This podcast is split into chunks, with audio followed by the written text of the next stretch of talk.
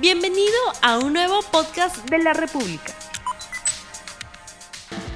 Hola a todos y todas y bienvenidos a una nueva edición de Grado 5, una coproducción de Epicentro TV y La República. Hoy es miércoles 5 de julio y son las 11 y 23 de la mañana. Y bueno, vamos a empezar hablando de la mesa directiva del Congreso. Siguen las negociaciones todavía por debajo de la mesa para ver cómo se van a conformar las listas para la elección de la mesa directiva que se va a realizar el próximo 26 de julio. Y hemos hablado aquí de los piropos y coqueteos entre Perú Libre y Fuerza Popular. Recordemos que Valdemar Cerrón se ha estado lanzando flores con, por ejemplo, Nano Guerra García y otros eh, parlamentarios de Fuerza Popular, pero además también con congresistas de Avanza País, de Renovación Popular y de APP, o sea, básicamente con todas las bancadas de derecha. Sin embargo, el vocero de Perú Libre, Flavio Cruz, ha afirmado que en teoría ya llegarían a los 70 votos, pero con otras bancadas. Esta sería una negociación aparte. Veamos lo que dijo textualmente el vocero de Perú Libre. Hoy día, haciendo números, en teoría estamos en condiciones de ganar fácilmente las elecciones de la mesa directiva. Llegamos a los 70 votos. En ese trabajo que estoy haciendo como vocero, no tenemos en nuestros planes conversar con el Fujimorismo, o sea, ni con Fuerza Popular, Renovación Popular, Avanza País, Alianza para el Progreso. Estoy seguro de que ellos tampoco quieren hablar conmigo. Llama la atención porque justamente estas son las bancadas que han mostrado estar de acuerdo con la candidatura de Valdemar Cerrón, ya sea a la, presidencia o a alguna de las vicepresidencias del Congreso, pero Flavio Cruz dice que, que no, que él está negociando con otras bancadas y que ninguna de las bancadas de derecha están incluidas en esta negociación. Entonces, básicamente se trataría de las bancadas de izquierda, pero que juntas no llegan a los 66 votos que se necesitan para elegir a la mesa directiva. Entonces, eh, se estarían negociando también con algunos parlamentarios de Acción Popular, de Somos Perú, de Podemos Perú y algunos no agrupados, para tratar de llegar a los 70 votos que dice el señor Flavio Cruz que ya tendrían en este momento. Y bueno, es, llamativo, ¿no? Que, que eh, Perú Libre esté negociando a dos bandas. Es la, escopeta de dos, de dos cañones. Negocia con la derecha por un lado tratando de armar una mesa de consenso con Renovación Popular, Avanza País y APP, y por otro lado están negociando con las bancadas de izquierda y con algunos eh, congresistas de Acción Popular, Somos Perú, Podemos Perú y no agrupados. O sea, en cualquiera de las dos listas que se logren formar estaría Valdemar Cerrón, que es el candidato que ya eligió Perú Libre. Y hablando del Congreso, la Procuraduría ha denunciado a tres congresistas por el caso gasolinazo. El Procurador General del Estado, Daniel Soria, solicitó a la Fiscalía el inicio de diligencias preliminares contra los congresistas Raúl Doroteo de Acción Popular, Silvana Robles, que es ex Perú Librista, hasta la semana antepasada era de Perú Libre, y Javier Padilla de Renovación Popular por la presunta comisión del delito de peculado doloso en agravio del Estado. Hay que recordar que esto se produjo debido a reembolsos de, combustible hechos por el Congreso de la República por actividades que no cumplían en representación oficial, ¿no? En mayo de este año el programa Punto Final reveló que los tres legisladores citados pidieron que se les reembolse el, dinero que gastaron en gasolina en días que no cumplieron labores de representación parlamentaria, que según el reglamento del Congreso son los únicos días por los que se puede pedir el reglamento, la devolución o el reembolso del combustible, ¿no?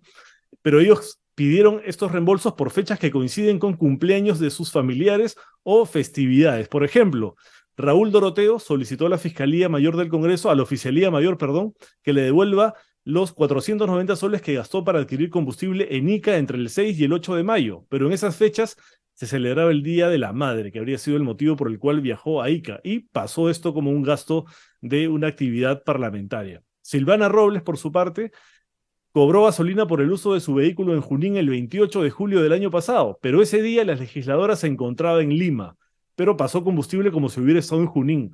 Y trató de explicarlo diciendo, voy a revisar la boleta, lo que he pedido, lo que he solicitado. Tantas veces que tanqueo mi vehículo, no puedo acordarme. En la clásica eh, de no me acuerdo, ¿no? Que, que vemos muy seguido en congresistas y otros políticos. Y Padilla, por su parte, registró una sola devolución el 9 de mayo por un viaje de Lima a Huacho, pero justamente ese día era el cumpleaños de su hijo, o sea, no fue a realizar ningún trabajo de representación, sino fue al santo de su hijo. Esos son nuestros padres de la, de la patria, ¿no? Que justamente tienen 6% de aprobación. Esto explica por qué tan baja aprobación del Congreso de la República. Esto y otras cosas, ¿no? Todas las semanas vemos denuncias contra congresistas de diferentes bancadas. Por otro lado, la fiscal Zoraida Ábalos ha dicho que va a buscar justicia ante la Comisión Interamericana de Derechos Humanos. Hace un año, Ábalos presentó una demanda de amparo ante los juzgados constitucionales de Lima en vista de la intención del Congreso de la República de investigarla y sancionarla por sus criterios jurisdiccionales. Ya se preveía lo que iba a pasar. También pidió una cautelar a fines del año pasado, pero el juez rechazó darle protección cautelar, lo que fue apelado por la defensa de la fiscal suprema. Desde entonces el Poder Judicial no ha vuelto a pronunciarse ni a favor ni en contra. La acción de amparo y la medida cautelar siguen sin resolverse pese a que el peligro inminente que denunció en agosto del 2022 se ha concretado, ¿no? Con su inhabilitación. Además, esta inhabilitación por cinco años es una figura que no se había empleado antes y que la deja en el limbo jurídico, porque el Congreso no la ha destituido, o sea, la ha inhabilitado, pero sin destituirla. Por lo tanto, sigue siendo fiscal suprema titular, pero no puede ejercer el cargo. Un caso bien peculiar de la fiscal Zoraida Dávalos en este momento.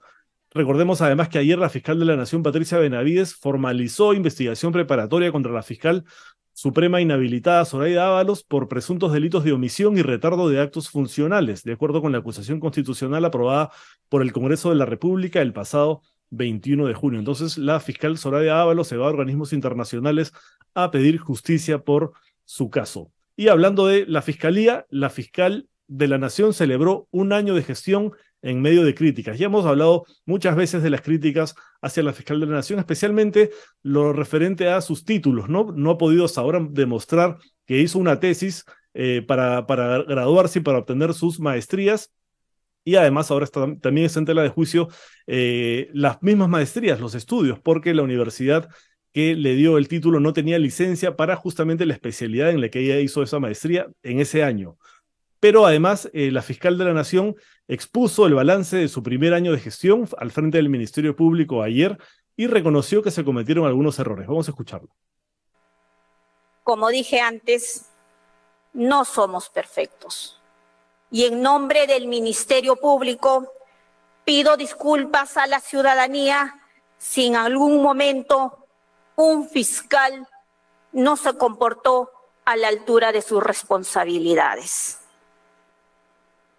Nuestro compromiso es que eso no volverá a suceder.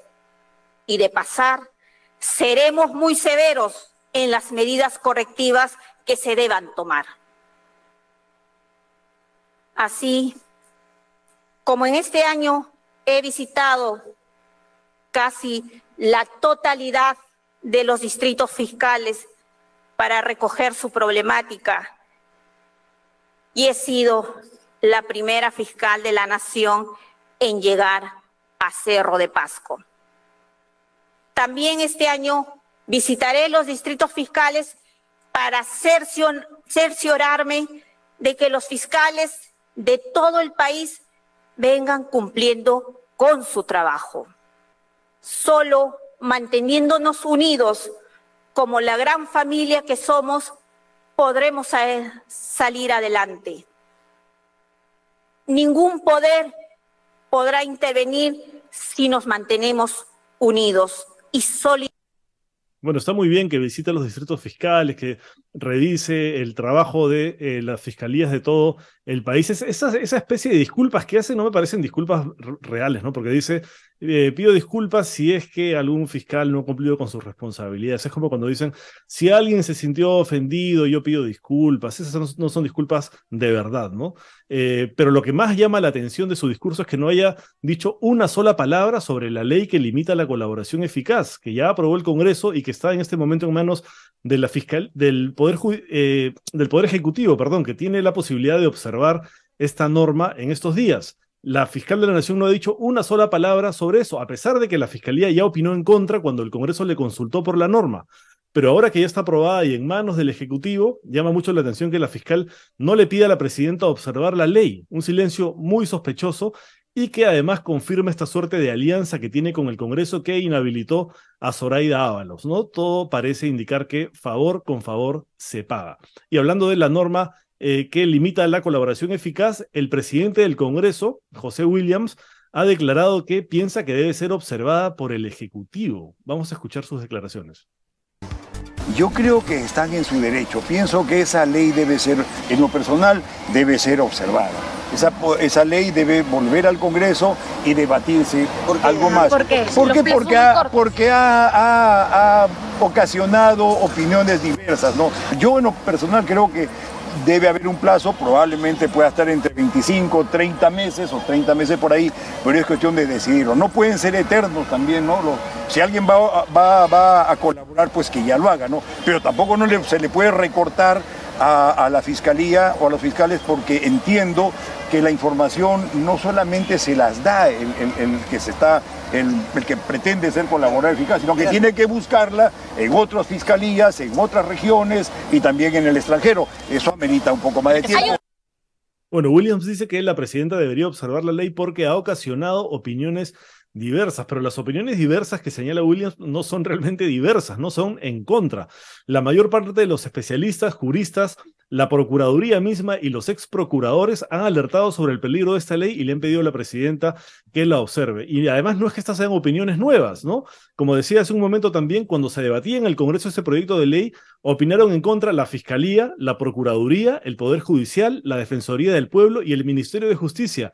Y sin escuchar a nadie, la aprobaron. Pero ahora el presidente del Congreso dice que hay que observarla. Increíble realmente. Y justamente sobre este tema tenemos una entrevista con el ex procurador Luis Vargas, Valdivia, uno de los tres ex procuradores que firmaron esta carta pidiéndole a la presidenta Dina Boluarte que observe esta ley. Esa entrevista la hicimos a Nuzca Buenaluque y yo en el programa Réplica de Epicentro TV. Escuchémosla. Queríamos que nos comentara cuáles son los casos, digamos, más importantes, qué organizaciones criminales han logrado desmantelarse y se ha logrado condenar a sus integrantes gracias a la figura de la colaboración eficaz para que quienes nos sigan tengan claro eh, el tema de la utilidad, cómo es que ha funcionado la colaboración eficaz. Bueno, la colaboración eficaz fue, por ejemplo, un instrumento, aprobado, esta ley se aprobó en el año 2001, que fue clave para avanzar en la investigación de los casos Fujimori y Montesinos. Por ejemplo, sin colaboración eficaz no hubiéramos podido identificar los hechos que fueron objeto de esta famosa, ¿se acuerdan ustedes? Este regalo o esta CTS, mal llamada CTS, que Fujimori ordenó que eran a Montesinos de 15 millones de dólares, claro, para procesar y lograr una condena, que es lo que necesitamos determinar primero que eran fondos públicos, de dónde vendían los fondos públicos, ¿no es cierto? De qué partida. Identificar que Montesinos y o las personas, quienes eran los administradores. Todo eso se consiguió esa información con colaboración eficaz. Esos procesos en ese entonces avanzaron gracias a las informaciones y a los medios probatorios que se obtuvieron a través de colaboración eficaz. Hay un hecho importante que algunos pasan por alto. Los 240 millones de dólares que se logró repatriar se identificaron gracias a información y pruebas obtenidas con por colaboradores eficaces. Estos colaboradores dieron la información de la existencia de las cuentas, pero lo que es más importante, dieron la información respecto de la ruta de que siguió el dinero para llegar a esas cuentas. Entonces, esto lo que permitió fue iniciar procesos, ¿no es cierto?, de investigación en los que se tuvo que recurrir no solo a las autoridades de Suiza, sino a autoridades de otros países respecto que fueron identificados las entidades financieras como las que enviaron el dinero a Suiza. Entonces, todo esto permitió, pues, primero, corroborar la información, segundo, obtener medios de prueba que fueron incorporados al proceso y que sirvieron para que los jueces en ese momento dictaran las órdenes de inmovilización e incautación, que fueron luego nuevamente tramitadas a través de este, solicitudes de cooperación judicial. ¿Cuánto tarda una solicitud de cooperación judicial? Meses, porque es un trámite bastante engorroso. Y entonces, si hablamos de ocho meses, solo tramitando una solicitud de colaboración, de una, perdón, una solicitud de cooperación judicial internacional se nos va ese plazo. Cito un caso en particular, el caso del, del expresidente Toledo. ¿Cuál fue el principal medio que que tuvo la Fiscalía para obtener pruebas respecto de la comisión de los delitos por los que el expresidente está a pasar a juicio oral próximamente, la declaración del señor Maiman. Joseph Maiman. El señor Maiman se encontraba en Israel. Tuvieron que hacer los fiscales, ir a Israel. Claro, alguien que no tiene conocimiento de cómo funciona esto podría decir, pero fácil, que se compre un pasaje, se van a Israel y lo entrevistan. Eso no se puede hacer, pues. ¿Por qué? Porque necesitan la autorización del país donde se va a practicar la diligencia. Eso implica un trámite de cooperación judicial internacional. Oficial a la fiscal de la nación, la fiscal de la nación pasa la solicitud debidamente traducida al Ministerio de Relaciones Exteriores, el Ministerio de Relaciones Exteriores a la Embajada de Perú en Tel Aviv, la Embajada de Perú en Tel Aviv pasa al Ministerio de Relaciones Exteriores israelí, el Ministerio de Justicia va a la Corte Suprema y la Corte Suprema en Israel decide si admite o no admite la solicitud. Si admite la solicitud, el camino es exactamente igual, pero a la inversa, hasta llegar acá. ¿Cuánto tiempo pasó? Meses. Y de ahí recién pudieron viajar luego de coordinar día, hora, porque es todo un tema. ¿Por qué? Porque estas actuaciones implican, ¿no es cierto?, lo que es, a ver, lo que entendemos como este, es un acto de imperio. ¿no? Entonces, ¿cómo un país va a realizar una actividad en otro país? No se puede. Necesitas contar con autorización. Las declaraciones en Brasil, que está, como dicen los chicos ahora, aquisito nomás. O sea, no se pueden hacer de un momento a otro. Toman también todo un, todo un tema. Los procesos de verificación. Entonces, este, fijar plazo implica o ignorancia respecto al proceso, que en muchos casos no creo, porque hay gente que, hay gente que sí conoce cómo funciona esto, o este, intención de este, generar, ¿no es cierto? De, generar, a ver, entorpecer la colaboración. ¿Qué, cuál, es, ¿Cuál es el principal objetivo de la colaboración? Como muy bien lo decían ustedes, generar la delación. Claro, pero para generar la delación tengo que ofrecerle algo. Yo, Estado, tengo que ofrecer algo. Te ofrezco reducirte la pena. Ya, perfecto. Dame información, vamos a verificar. Si el instrumento funciona, esto va a traer como consecuencia mayores delatores. ¿Por qué? Porque frente a la posibilidad de cumplir una pena larga en caso que sean descubiertos, pueden obtener una pena más corta dando información. lo mejor es no arriesgarse. El efecto dominó, Luis, ¿no? Es como un efecto dominó. Aparece uno y pli, pli, pli, pli, pli, pli, ¿no? Claro. Esto lo tenemos en el caso Castillo. El caso Castillo grafica cómo la colaboración eficaz juega, como tú dices, como efecto dominó.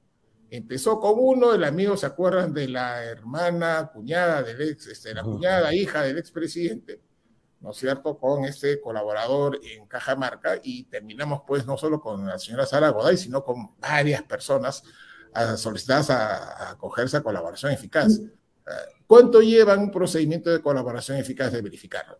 no se sabe, pues, es, difícil. Luis, pero ah, claro, es lo que tú decías, ¿no? La fase de investigación preliminar y preparatoria es como, creo que son hasta 70, 36, 72, 72 meses. 36. De 36 y 72 meses, ¿cierto? O sea, lo que el, fiscal puede estar investigando la fase de investigación. Quieren, eh, eh, el proyecto de ley aprobado por el Congreso lo limita a 8 que se puede hacer extensivo hasta cuatro más, y 16 en caso de crimen organizado. O sea, a todas luces el tiempo no cuadra. Si tengo, puedo tener 36 meses, ¿por qué me dejas solo con, con 12 o con 16? Pero además, en esta norma, muy rápidamente, porque eh, eh, tenemos que tratar el tema de Francia, pero también en esta norma hay otros puntos que parecen menores, pero que no lo son. Está, eh, por ejemplo, la exigencia de que desde el minuto uno se grabe la conversación entre fiscal y aspirante a colaborador, cuando es una cuestión de confianza. Una cámara y que se grabe, no es porque se vaya a hacer nada mal o porque se vaya a manipular, porque finalmente es información que se tiene que verificar y que luego un juez avala mediante un acuerdo. Pero los comienzos eh, son de confianza, de, de tantear al otro, de qué me cuentas, de no, pues esto no me sirve, esto, y nadie va a querer quedar grabado así. Por otro lado, también eh, impone eh, o plantea sanciones para los fiscales, solo para los fiscales en caso de que cualquier, em, cualquiera de estas delaciones de un colaborador eficaz se haga pública, cuando exigen, por otro lado, que siempre haya el abogado del delator en las, en las audiencias. Entonces, si en una audiencia hay fiscal, eh, el delator, el abogado del delator, policía, a veces hay policía también en, esas, en, en esas testimoniales, pero le ponen sanción, no solo civil, sino también penal, al fiscal a cargo del caso en caso de que hubiese filtración, porque tampoco quieren que eso se sepa, ¿no? Entonces son una serie de puntos que van acompañados a esto, a este corsé del tiempo que hace imposible una colaboración eficaz, por lo que tú decías, por la verificación, por los tiempos, y ya no solo sí que pedir cooperación internacional, sino también sí que pedir secreto bancario o levantamiento de, del secreto de comunicaciones, porque las empresas de telefonía demoran en dar, esa información hasta seis meses, ¿no? Entonces, ahora está la cancha de la presidenta, eh, ahí está vuestra carta, nosotros la hemos eh, publicado en nuestras redes y bueno, pues esperemos a ver qué hace Dina Boluarte y si el Congreso por insistencia pues quiere, en vez de fomentar la colaboración eficaz, entorpecerla para beneficio propio. Pues justamente ayer se ha enviado la autógrafa, el Congreso ha mandado la autógrafa al Ejecutivo, pero desde que el, Congreso aprobó esta ley han pasado 10 días y llama la atención que la presidenta Boluarte hasta el momento no haya dicho nada. El señor eh, José Ugaz, también ex procurador y otro de los autores de esta carta, ha dicho que si la señora Boluarte no observa esta ley, va a demostrar que es más o menos lo mismo que el expresidente Pedro Castillo, que no hay mucha diferencia entre su gobierno y el del expresidente Castillo. ¿Usted también es de la misma opinión? Sí, sí, yo coincido con él. Pues, o sea, a ver, la, la, presidenta al asumir el cargo se comprometió a una lucha frontal contra la corrupción y contra la criminalidad. Esta es oportunidad para demostrar que esa es una promesa cierta, ¿no? Y no un mero saludo a la bandera. Este, yo creo que estamos ante un momento este, en el que la presidenta tiene que ser consciente de su responsabilidad histórica, pero que esté a la altura de las circunstancias. Yo espero también que la señora fiscal de la Nación este, diga algo al respecto, ¿no? Porque la Fiscalía y el Poder Judicial en su momento, a los que se les pidió opinión en la Comisión de Justicia, informaron señalando que este, estaban en contra de este proyecto. Y eso me causa sorpresa porque he escuchado a varios congresistas decir, ¿y por qué la Fiscalía y el Poder Judicial no dijeron nada? Oye, sí dijeron, dijeron que no estaban de acuerdo. O sea, esto lo que te nota también es por parte de ciertos congresistas una falta total de interés. Bueno, y siguen pasando los días sin que la fiscal de la Nación diga nada sobre esto y sin que la presidenta Boluarte se pronuncie tampoco. Vamos a seguir esperando porque como dice el ex procurador Luis Vargas Valdivia, se comprometió al inicio de su gobierno a liderar la lucha contra la corrupción. Y esta sería una muestra de que efectivamente tiene la intención de combatir la corrupción. Vamos a esperar la observación de esta ley de parte del Poder Ejecutivo. Y bueno, eso ha sido todo en el programa de hoy. Nos vemos mañana en una nueva edición de Grado 5, una coproducción de Epicentro TV y La República, minutos después de las 11 de la mañana. Chao. No olvides suscribirte para que sigas escuchando más episodios de este podcast.